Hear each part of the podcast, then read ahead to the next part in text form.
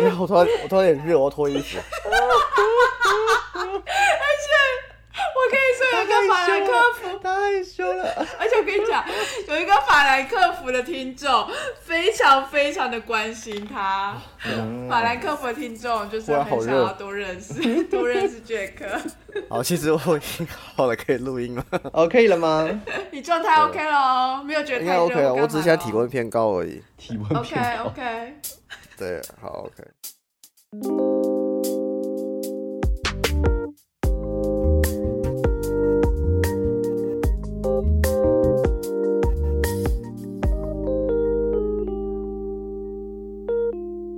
OK，好，呃，欢迎来到 Open News，我是 Jake，我是 Amy，我们在这里分享我们看到的欧洲点点滴滴。看腻了美中角力和菲兰吉律吗？那就来听听欧洲的声音吧。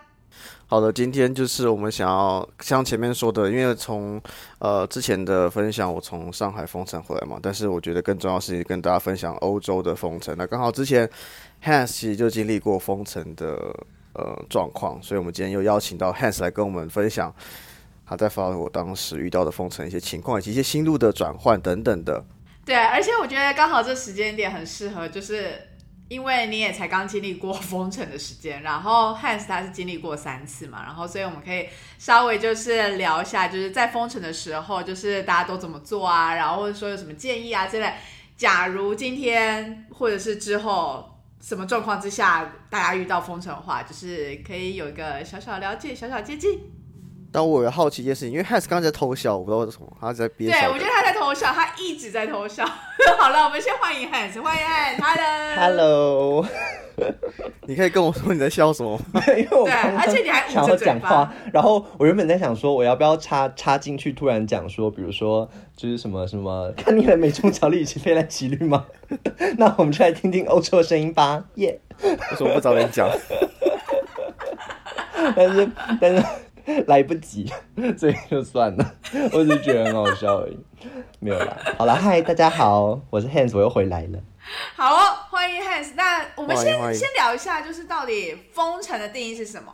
封城的定义，嗯，我觉得，我觉得，我觉得这真的是一个很有趣，因为每个国家封城的这个节奏点不太一样。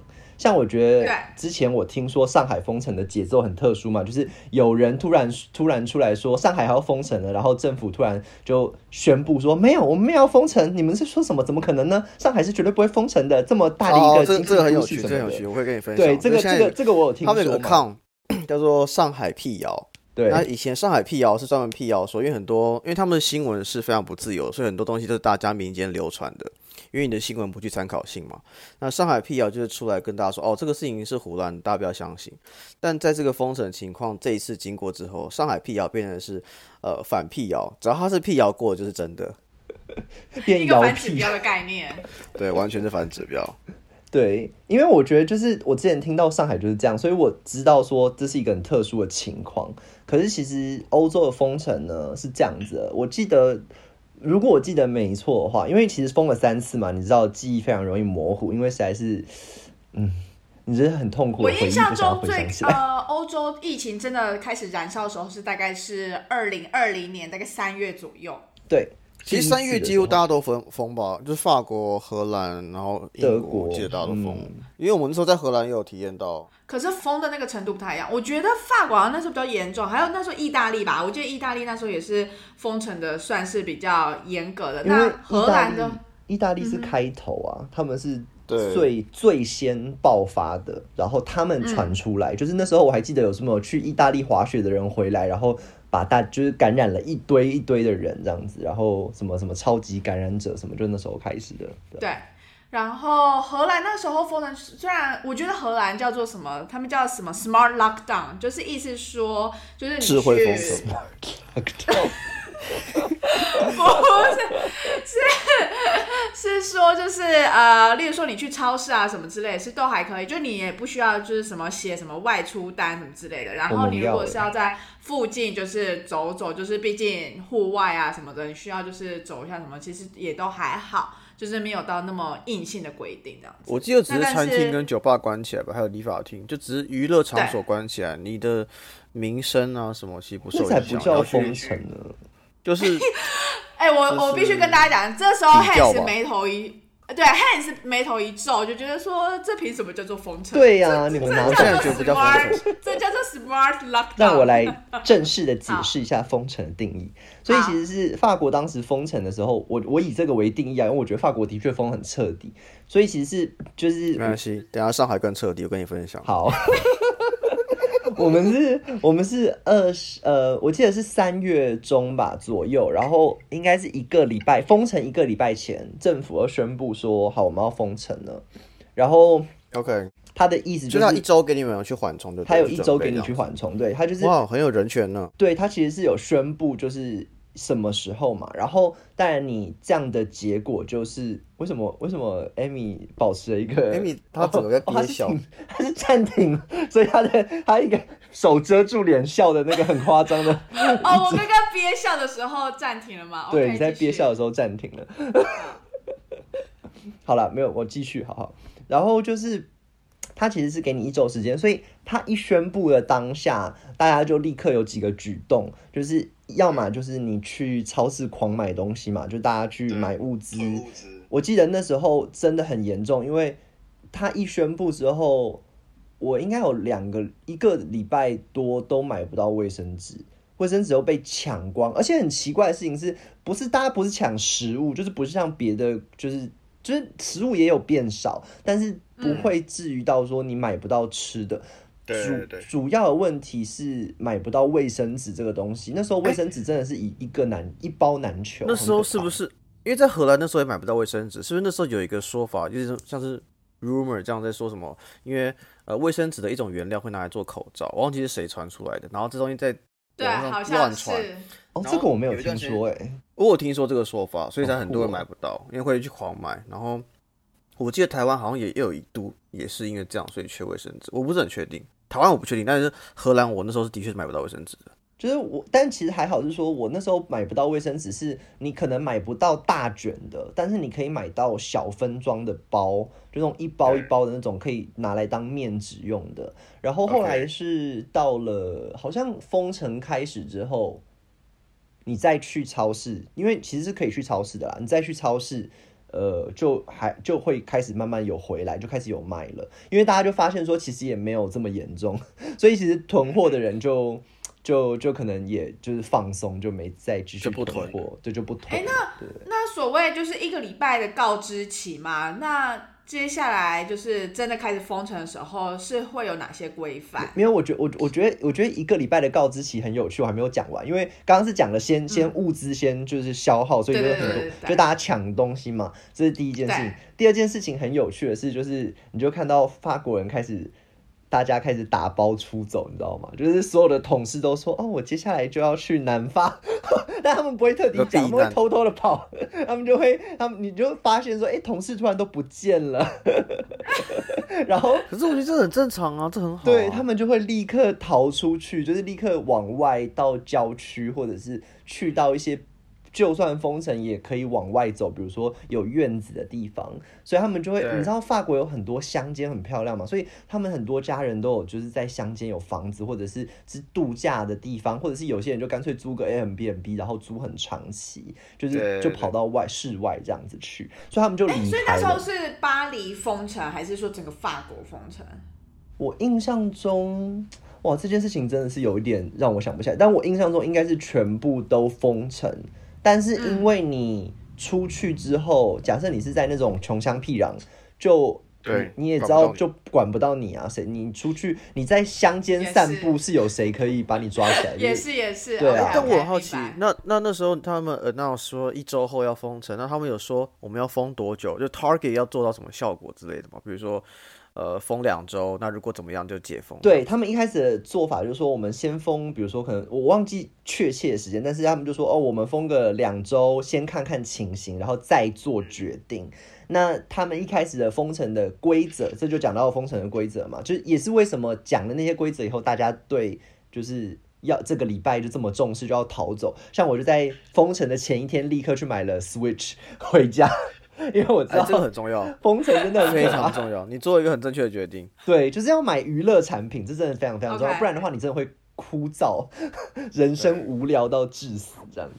就是嗯，其实其实封城的实际上面的操作是这样，就是说，嗯，它基本上不让你出门，那你可以出门，但是你可以出门是必须要申请的，所以那时候就有一个网站上面可以有一个表格，法国是这样，就是网站上面有个表格可以填，那呃嗯，一开始的时候他还要你手写，就是手写意思是说。你没有印表机嘛？假设你家里没有印表机的话，你就要用手抄那个表格，抄一大堆用法文写，就是那种什么什么哦，我这本人在什么？我承诺本人健康情况是允许的，写我才外。对对对对，就是用法文写，然后再签个名之类的这样子。对，你要自己写完，然后你要签名。所以法国也是很难找到影印的地方吗？就列印的地方，因为荷兰很难找到列印的地方。我觉得不是很难找到，是你不能出门啊。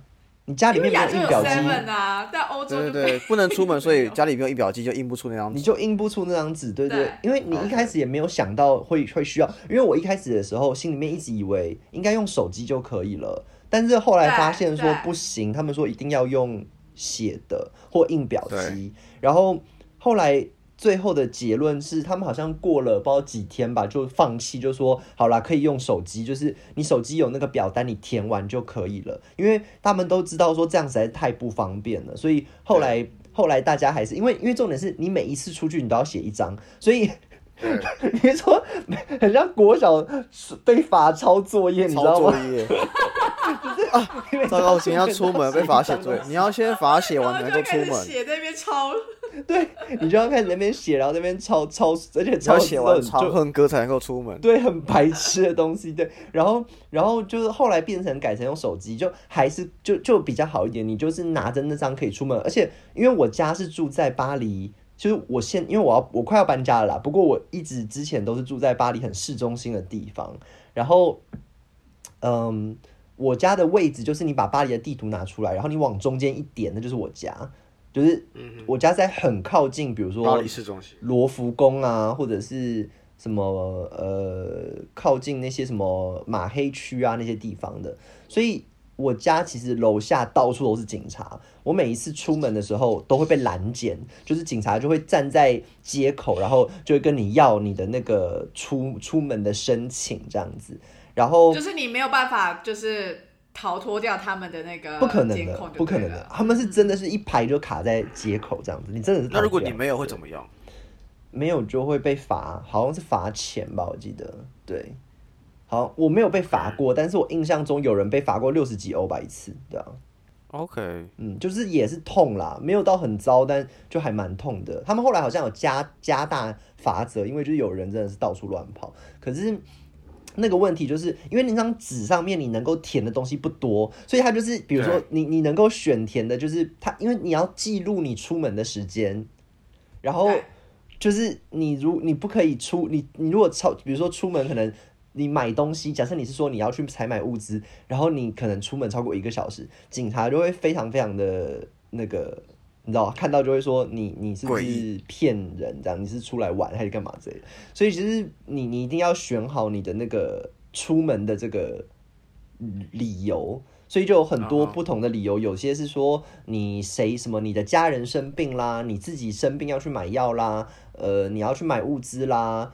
后来。过了好像几个礼拜之后，就出现什么可以去运动这种，就是一个小时的运动时间可以可以有这样在在在外面这样子，然后是慢慢的渐进式的有这样，但一开始就真的是只有一些医疗上面的需求，然后是呃生活上面就是比如说你要吃东西的需求，呃还有家人生病的需求，不然其他人都不能出门，就还蛮惨的，对不对？因为那时候管的是挺严的，我觉得。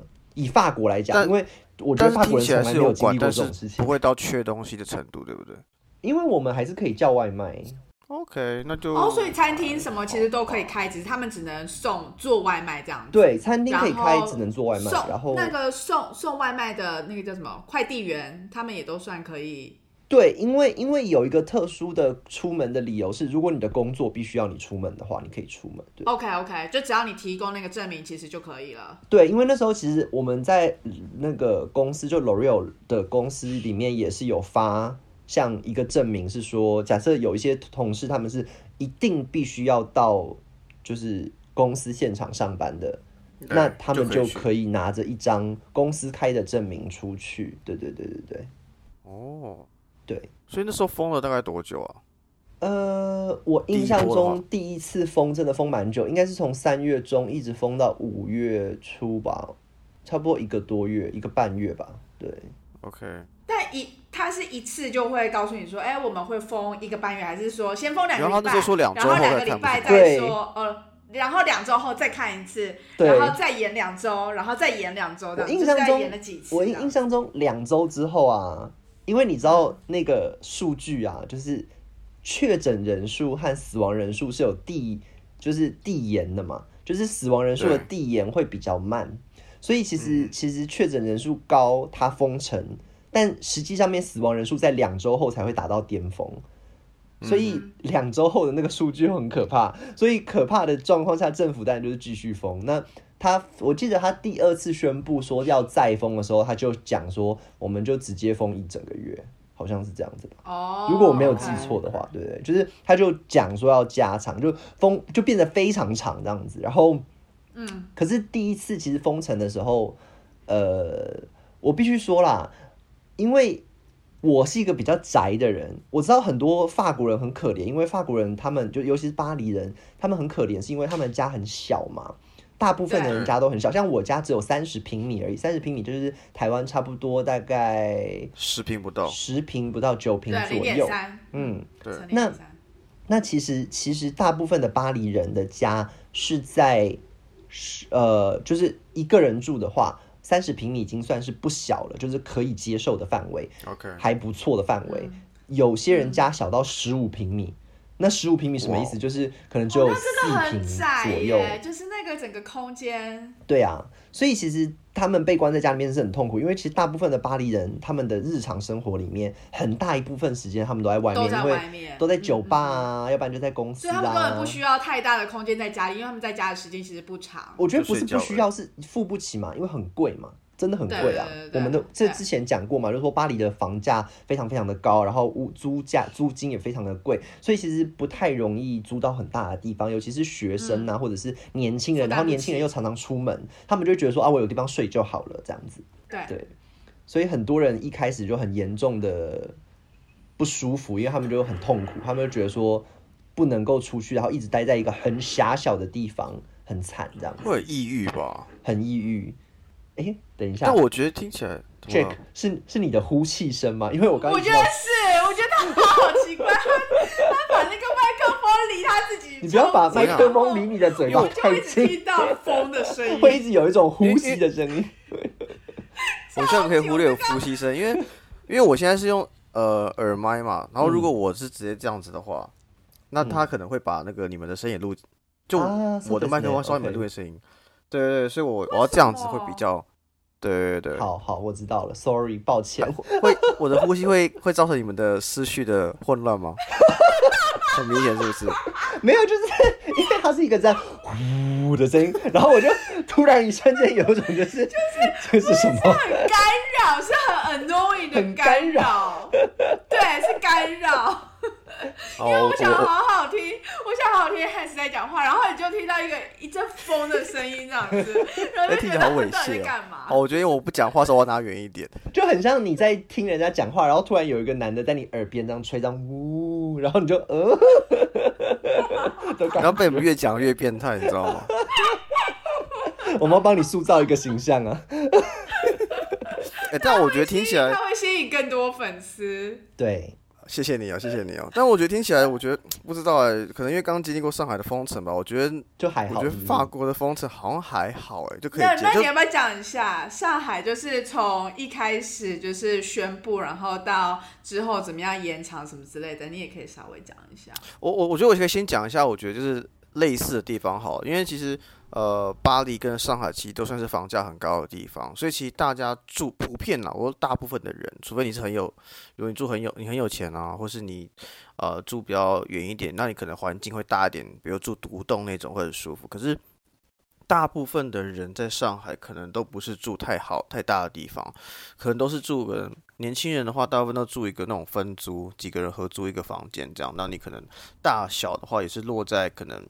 呃十五到三十平米左右，甚至可能，我觉得到三十的都算偏大的。所以其实普遍上来说，你的生活空间并不会到很呃很宽敞舒适，因为上海也是很多娱乐的地方的城市嘛，所以大家也是觉得啊，我不用花那么多钱在这个成本的。房租成本，所以我就还好，所以这一段时间也蛮多人是很 suffer 在一直被困在房间里面的，而且再加上就是你怎么讲，上海的街景，除非你住法租界那边，不然其实打开还是蛮丑的，都是一堆房子，然后很多人拿那个晒衣架晒在外面，然后就很多那种整个街道是一根一根一根一根东西插出来，然后很多衣服挂在上面，就很丑这样子。但我觉得在一开始的沟通上有一个非常大的差别，因为你刚刚说到。呃，法国这边是给你们一周去缓冲嘛？你要你要逃，你要跑，你要准备东西，你要储备物资或什么之类的。对你有一周可以准备。对，哇，我跟你讲，因为很多人很多人是直接不是这样子，很多人是直接就飞到，比如说有，我记得我有看到有些人是直接就立刻买了机票就往加纳利群岛飞了，然后三个月就不回来。对，非常有智慧这些人，是不是？好，但是我觉得。但是我觉得，我觉得上，我觉得这是一个一个政府在跟人民沟通的时候，有没有去呃为大家着想的一个很重要的一个点，就是因为像上海的话，他们是 CCP 嘛，他们完全没来管这件事情，甚至是呃，我知道我不知道我这边分享过，其实，在呃三月底要封城前，是有一个措施是呃轮流社区社区去。排查这些 case 的，所以会轮流小区社区去封，可能每个社区会轮流封四八小时，然后去看有没有一些 case 去测 PCR 这样子。那是到了三月底才突然宣布封城的。但是在这个宣布封城到真的封城的话，因为上海它分两两边不同地方开始，东边是第一波封城，西边是第二波封城。但是第一波封城的地方从宣布到封城只有四小时而已。就是晚上八九点说四小时也太少了吧？我记得没错的话，就三月底的那个周日，然后晚上大概八九点突然说：“哎，那个我们要封城喽，然后明天开始十二点生效。”哇，你知道那个就是，而且而且不是重点是晚上八点那样子宣布那四小时，搞不好很多超市其实都关了。哎，我跟你讲，所以我之前说嘛，我那个社区超市老板本来专门玩手机的，玩到一半的时候，整个社区人炸进去，然后被塞满，这样他整个吓死。但问题是，就是这就是一个一个一个政府在跟人民沟通，或者在施政的时候，有没有在考量大家的一个反应，或是一些处理的一个同理心？可是我觉得他他们做这件事情，我可以理解一个点是说，因为上海有很多人嘛，我后来研究了一下，上海是不是有比台湾还要多的人？上海对。上海人口大概两千五百万，对，就很可怕。所以我那时候在想说，他之所以不讲，是不是因为如果他一讲了，应该所有人就开始跑，然后这的确是一个点，这的确是一个点。但我觉得，我不知道，我觉得我我觉得你可以做，比如说你是阶段化的，比如说你我这周先怎么做，或是你要走的人，那你可以，但你要提出你的 PCR。比如说有一周缓冲嘛，那你离开至少你先证明说你是你是安全的，你再走。我觉得其实有很多方法都可以避免大家的一些困难跟痛苦，但他都没有去想或去做。然后而且甚至在月底之前，网络上就有传言了，因为我刚刚前面有跟人聊嘛，就是呃中国的媒体是不可信嘛，不不可信，这不会他他不会报道太多有意义的事情，所以其实。那时候有个传言说啊，月底要封城，大家要小心。有意义的事情，不是？我觉得这被他们的媒体听到，他们应该会心在。我说不会报道太多，就是呃，大家可能真正需要知道的事情嘛。因为我觉得，好，anyway，所以月底之前其实就有个 rumor 是说啊，上海月底要封城，大家等跑快跑。然后这个人呢？这个传出这个消息的人，听说是后来被抓起来的，因为他散播谣言。我有听说。然后他们还出了一个，他们还出了一个 announce，就是从官方出来说，哦，这个是辟，我们要辟谣，就有网络上有流传说上海月底要封城，这是不实消息，请大家不要相信。四月之声的前面刚开始热题。对啊，对啊，对啊，但结果那个这是真的，所以后来上海辟谣这个 account 就变成一个大家去确认网络上的谣谣谣言是真的这个事情的方法，只要他辟谣就是真的。它就是一个反指标，对。但是我们呃，对，反正反指标。但我们那时候跟你们不一样，是你们那时候是说先封两周嘛，然后再看看。我觉得很合理，就你一定是先做一个措施，那我到时候看情况去动态调整下一波怎么做，我觉得这都可以接受。但问题是，他呃，上海的做法是他当初是说先封一周，呃，四月先东边先封到四月一号，四月一号封完之后换西边，从四月一号封到四月五号。问题是呢，到四月一号的时候呢，他什么都没有说。就他们很喜欢做一个做法，就是我我我我不喜欢明讲我要干嘛，或是该怎么去做下一步。那大家也不敢去轻举妄动做下一步，所以就是变成是大家一起从四月一号开始封，封到现在还在封。因为他每一周都会说，他可能每一周或一两周就会去呃喊话说，哦，我们要在比如说当初是说封到四月一号跟四月五号嘛，对不对？所以他说，我们希望透过这一波一两周的这个封城，达到社会面诶动态清零的巨大成果，请大家共体时间，共同面对这疫情。哇！然后四月之后发现，四月初之后发现，诶，没救，怎么办呢？改编一个新闻稿，就说我们现在发现疫情有巨大的危机，我们决定 target 在四月中的时候完成社会面动态清零。就本来是动态清零加个社会面，没有人听懂他讲什么东西。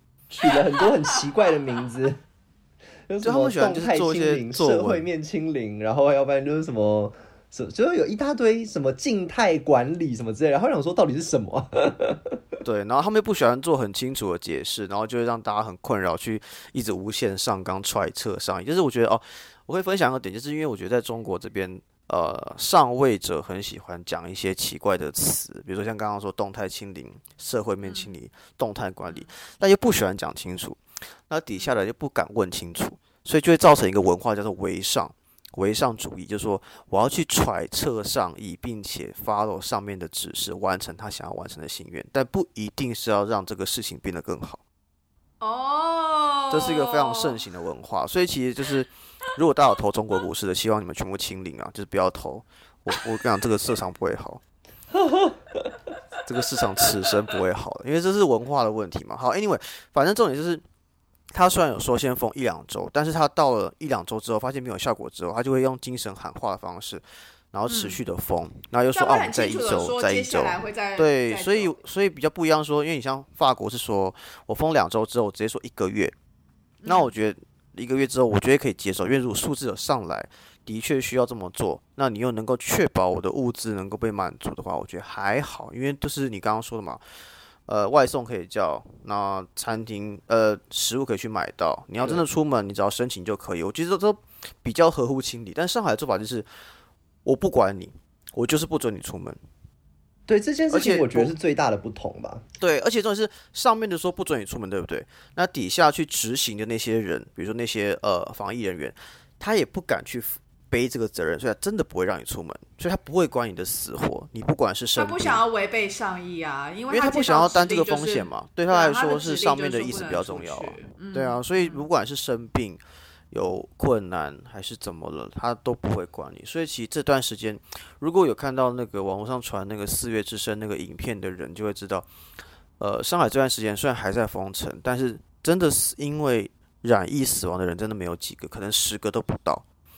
但是呢，因为接触是死掉的人非常非常多，不管是饿死的、病死的、来不及就医的，还是什么，非常非常多。其实有点像文化大革命那时候死了很饿死了很多人一样。就是，哎，其其实我我我有点好奇，很想要问你，我想要知道说，就是因为我看到很多很多影片，然后我知道大概应该都是真的啦，因为应该没有人会无聊到去拍那个影片作假。可是我觉得就是。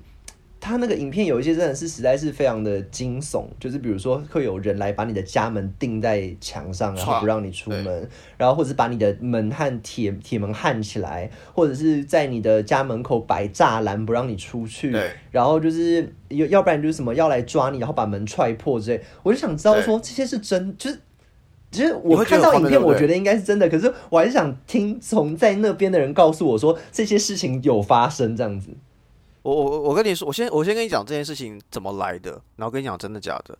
嗯，哎不对，先讲真假好。就是这件事情，如果我没有在上海体验过的话，我会怀疑是真的假的。但我必须告诉你，百分之九十九应该都是真的。OK，因为我真的有朋友家里被封栅栏，嗯，我也有同事他的家是被封封条的，就什么样的情况我身边都有遇到过，所以这都是真的。而影片影片也很难造假，而且。我在那边体验过他们的一个做事方式，我也觉得他们真的会这么做，因为他们的确，他们想做事情不是说我希望能够控制疫情，他们想做事情是，就大家记得一件事情：中国人跟大家，我不是说全部中国人，我指的是说共产党那些中国人跟大家的思考方式是不一样的。他们不 care 大家的死活，他不 care 事情的成效，他 care 的是上面教他干什么。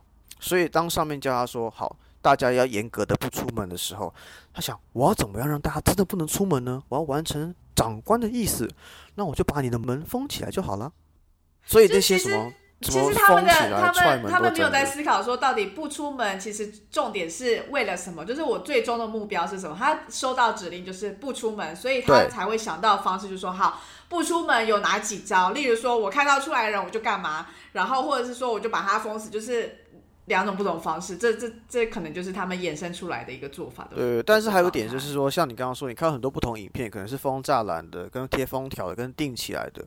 那为什么会不一样？那是因为说你要想一件事情，就是我刚刚前面讲到，就是上面的人发指令下来是不会讲清楚的，所以下面各个社区的人或各个呃行政区的人会自己去想去揣测，揣测我上面的人到底希望要封到什么程度，我希望他们不出门到什么程度，所以大家会各自的，有点像是 各自为政的感觉。嗯嗯，对。然后这个东西源头是说，因为他们就像我说嘛，因为前面发现就是用封城的方式没有很明显的效果。那所以他们只能用更积极的方式，让大家真的不能够出门。所以他们叫做一个词，又有一个新的词了，叫做静默。我们比如说这个社区，比如说啊，今天新一区叫静默。静默意思说我最严格的方式不能出门，因为本来可能是有些人是外送的，可能可以出门啊。不然有的真的是呃超级超级严重的病，一定要送医院，那可能那个社区 approve 也把他送出门，或怎么特特别事件，你拿到一个通行证。你可以去公司的，你也可以出门。但如果静默的话，他就变成说你是不管怎样都不能出门，连你社区的店，比如说本来那种超市啊，还是那种就是小小饭铺，本来是可以供给你的社区的资源的，也不会让你继续营业。所以他就是为了要让你不出门，达到他的效果，他不会管你的死活，你的生活的一切供给。这是一个跟。呃，其他国家封城很大不一样的地方，那真的好扯哦，一点配套措施都没有，还蛮夸张的。对，他是完全就是一句话，他不会管配套，因为他他他会认为说啊，我就是呃，然后就会喊口号说啊，我们我们一定要保保证大家的民生需求供一个精神喊话的概念，但这边有实实质上的一个政策来，他他不会管那个东西的。哎，我觉得我们讲太多政策面了，我们讲一下你们当时候封城下的一天的生活大概是怎么样？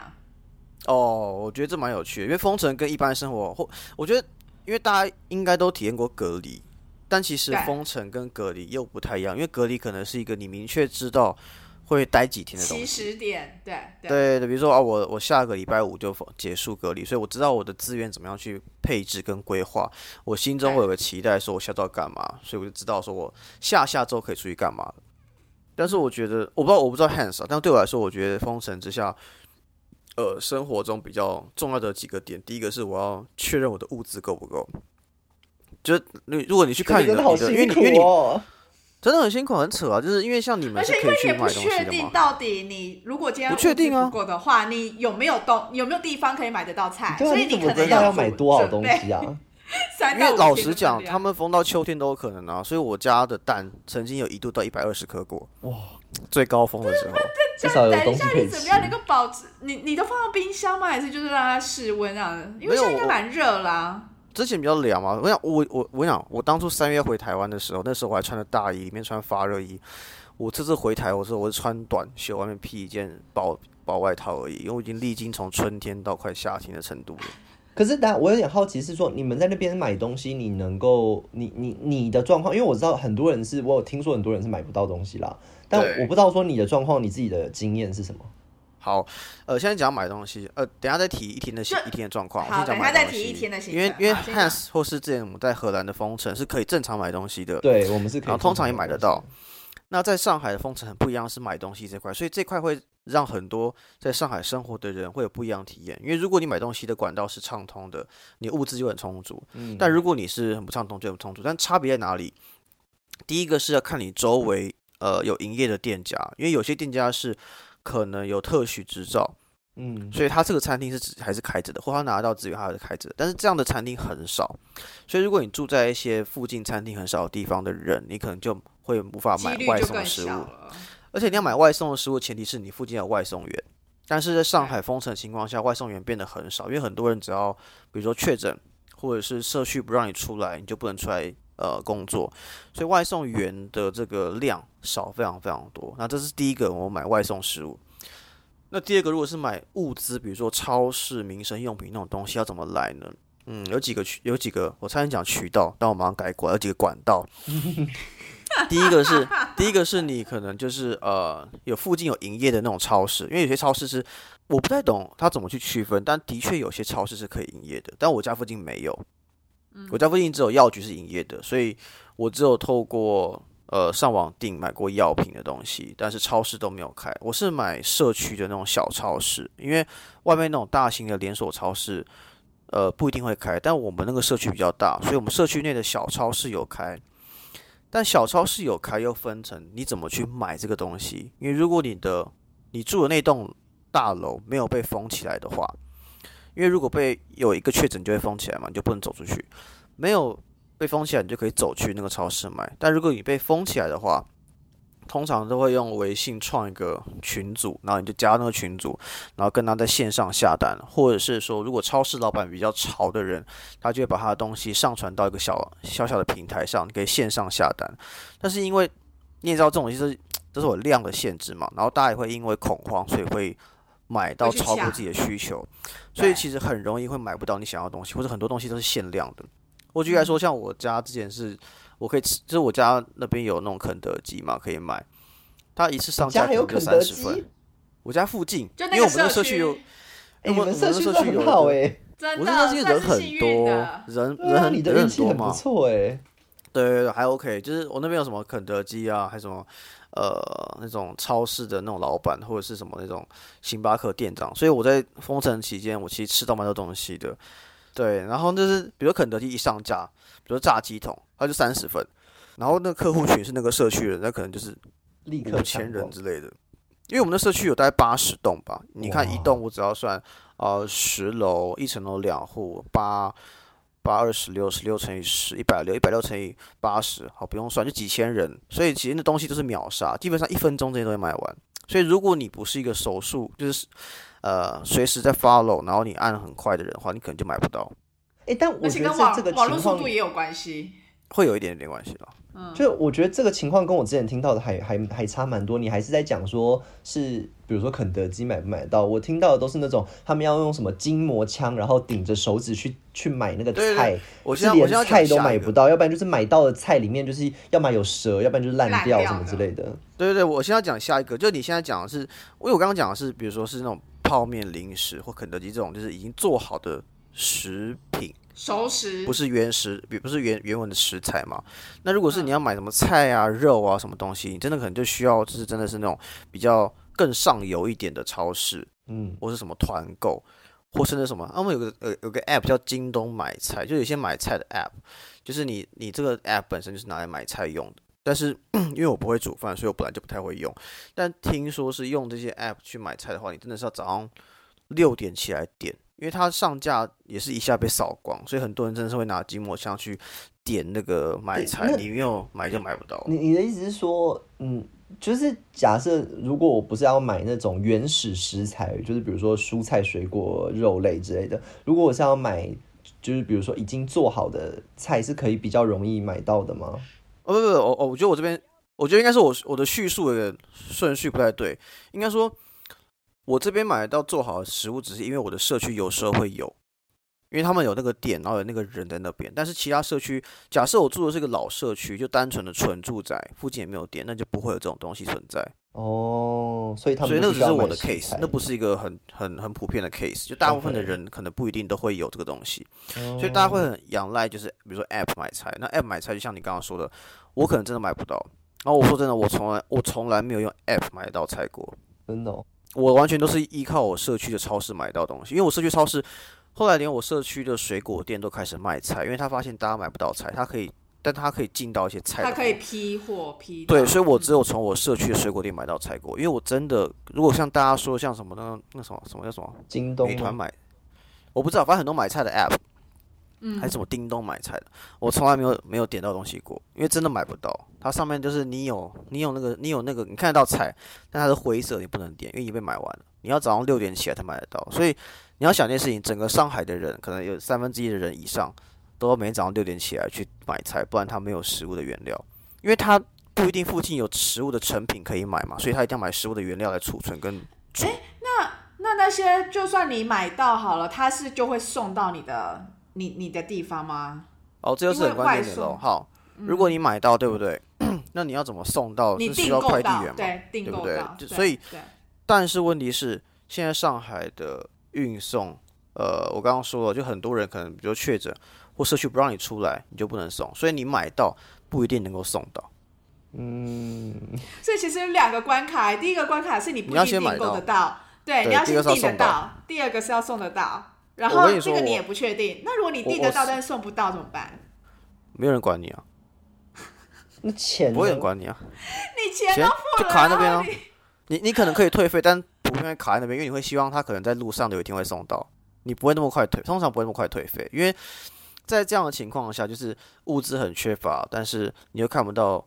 终点的话，你不会，你宁你的物资是宁愿你宁可花钱去买那个希望，它会慢慢的送来。我现在开我的手机，我来看一下我四月初订的泡面在哪里。等我一下下，那真的太扯了，我的妈，很扯啊！那那那跟那个那个这是跟这个跟我们的封城完全不能比。我真我真的觉得，我觉得我至少在封城的时候，我都还觉得就是说，也许没有到说，就是我我这样讲好了。封城之前呢，我在巴黎呢，我也从来没有叫过外卖。我以前是非常不不喜欢叫外卖，我不喜欢叫 Deliveroo 或者是 Uber E，我就觉得说要吃饭就去餐厅吃，为什么一定要就是还要还要人家送来？你是有多就金贵不能够下楼这样？然后我是一直到封城了，我才觉得说不行，这样子要一直。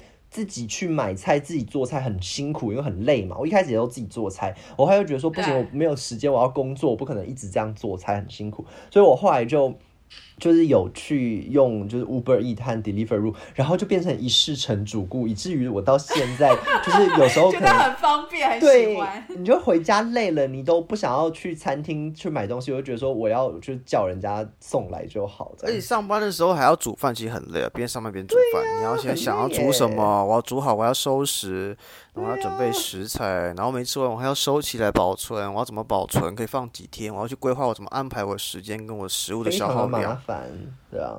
好，我现在找到我四月十号从京东上面买的泡面，大家可以看到四月十号买的。今天是几号？五月十四。我跟你讲，只有我跟汉斯看得到而已。哦，好，我这截图可以可以分享给大家，反正都可以拖上去。就是完全我不知道它在哪里啊，但是我也。我也不会想把它取消。就如果我还在上海的话，因为我希望它有一天会到我家。哇，对啊，四月十号买到五月，都有五月十四号了，他还没有来，我不知道他哪里啊。更扯的是，这不是因为物流真的是断的，物流是很混乱，就是嗯，因为你不知道你的物流是派给谁，然后那个人可不可以去送，或者是他现在到什么样，你都不知道，因为太混乱，一切都是混乱。突然想到，我的西装大概是三月初的时候送拿去送洗的吧，我到现在还在，他不知道什么地方。我觉得，哎，那我想问哦，物流这样子啊，就是需求远远远远大于供给，所以相对来讲，其实中间一定有蛮多油水可以捞。我猜会不会有人就趁这个时间，对啊，然后捞了这些，就是这叫什么灾难财，然后所以他们恨不得政府继续继续封城，然后甚至还影响高层的那个就是决定，我不知道。我我我觉得上中上层有可能会有这个这个状况，但是我不是很确定。但因为的确这段期间有一些新闻是说啊哪哪个哪个区的政府呃哪个区的一个那种公务人员就是贪污，比如说物资来了他没有马上给大家，我看到，然后他就是把它囤起来，把它转卖这样子。因为我刚刚还没讲完，刚刚呃物资来源可能有自己买的嘛，但其实还有一种是民间团购的。就比如说，我们大家会用团购的 App 跟厂商去订，这也是一种方式。但一样卡在说，到底第一个有没有人跟你团购？因为可能假设有期最少要，比如说五十份、一百份。那如果你周围都是没什么邻居的话，你就订不了。那第二是送不送得到？那还有一种物资来源是政府来的，因为我刚刚有提到说，政府有些会囤，呃，把物资转卖给别人嘛。那政府的确会。不定时的投放一些物资，但像你像 Has 刚刚说，有些人收到的物资很烂。我相信大家都有在网络上看过有人收过蛇这个东西，到底是不是真的？我跟你讲，的确是真的，真的有人收到蛇，不要不要怀疑。收到蛇真的好扯，我都不懂说你要把蛇装到那袋子也不容易耶。就是就是很很扯啊，就是他们就是我觉得收到蛇算，因为它至少是个新鲜的东西。有些人收到的东西是坏掉，或是不知道什么厂商来的，比如说有人收到那种。活的吧？可怜，大家现在只适合新鲜东西就好了。新鲜的东西，是活的，不是新鲜的吧？对，不是，哎，大家现在是可怜到是只要是不要是坏东西就好，是吗？对，因为很多人之前有收到一批东西，可能就是你的罐头打开里面是蛆，然后你的肉吃，然后上吐下泻这样子，就很夸张。然后你看到那个那个罐头的来源或厂商，就是它可能就 logo 的地方是字是不一样的，它就是一个假的东西，很扯。然后或是这种来自未来，比如说生产日期是二零三零年之类的。我天哪！我我我有一个朋友，就是他之前在柏林住了十快十年，然后后来回上海工作，然后我看到他最近的照片，我真的吓到，那个小蛮腰，哇，真的是你知道瘦到。就我从来没有看过他这么瘦，他之前就是一个比较憨妮的人，就是脸比较抛一点圆一点，然后就是他他现在的照片看起来像超级名模一样，那个腰真的是瘦到一个不行这样子，然后我就很担心，我就问他说：“你是不是没有东西可以吃？”有可能就是我我不知道他是运。我不知道是因为他在节食运动，还是真的是这样。没有，我听他跟我说是真的，就是比较没有饭吃，就是因为你可以可能可以，就算有东西吃，你可能吃的东西也没有到很好嘛，所以可能就会没有到很好，营养是就没有食欲吧，对不对？我我过我过去一个多月，大概有一半时间在吃泡面吧。Oh my god！哎，这真的超不健康的。可是因为你也没选择，因为你选择有限嘛，但你又不能饿，就是那泡面算是比较好买到，但是你。处理起来也很方便的东西，所以我过去从三月底到现在，真的有一半时间，可能超过都有可能在吃泡面，因为真的比较方便，然后比较好储存。因为其实食物的储存也很重要，因为这是哦，也是大家你可能不会意识到说啊，因为你现在正常生活，你不会有储存食物的问题。但当你要储存，比如说一周的肉。或是一个月的青菜什么之类的，其实这不可能发生，除非你有个很大的冰箱，因为其实菜其实放久会烂，然后肉里面有什么就是处理过的话也是会也是会坏掉什么之类的。我以前都不知道这些东西，反正储存也是一个在末日来的时候很重要的一个事情。然后你刚刚说的你的朋友他会瘦成这样子，我跟你讲这是真的，因为像我的话算吃的还 OK，我还有泡面可以吃，还有肯德基可以吃，还有星巴克可以喝跟可乐，你很爽。然后呢，我真的已经算是在。呃，封城之下算算财富自由的人，星巴克嘞。但是我朋友是有人是他真的曾经，比如说三天没什么东西吃，因为饿到就是他可能买不到，然后也没有食材，然后也叫不到东西，他就饿了快三天这样子。然后我也真的因为听了太多人了，哎，都是真的是很身边的人真实发生这些事情，所以才能够知道这件事情不是胡乱的。而且，其实你刚刚去想一下，如果我的刚刚的情况，如果我把身边的比如说。我的社区的超市去掉的话，我只要把我社区超市去掉的话，其实我的很多的食物的来源就没了。嗯，因为刚好你的社区是有那些攻击，可是对啊，这是有个前提的啊。所以，所以问题是你不会每个社区都有超市啊。对，对啊，所以就是啊，真的真的很可怕。所以就是完全不知道每个人的情况都不一样，然后你也不知道这些东西要持续多久，然后你就很很 suffer。嗯，OK。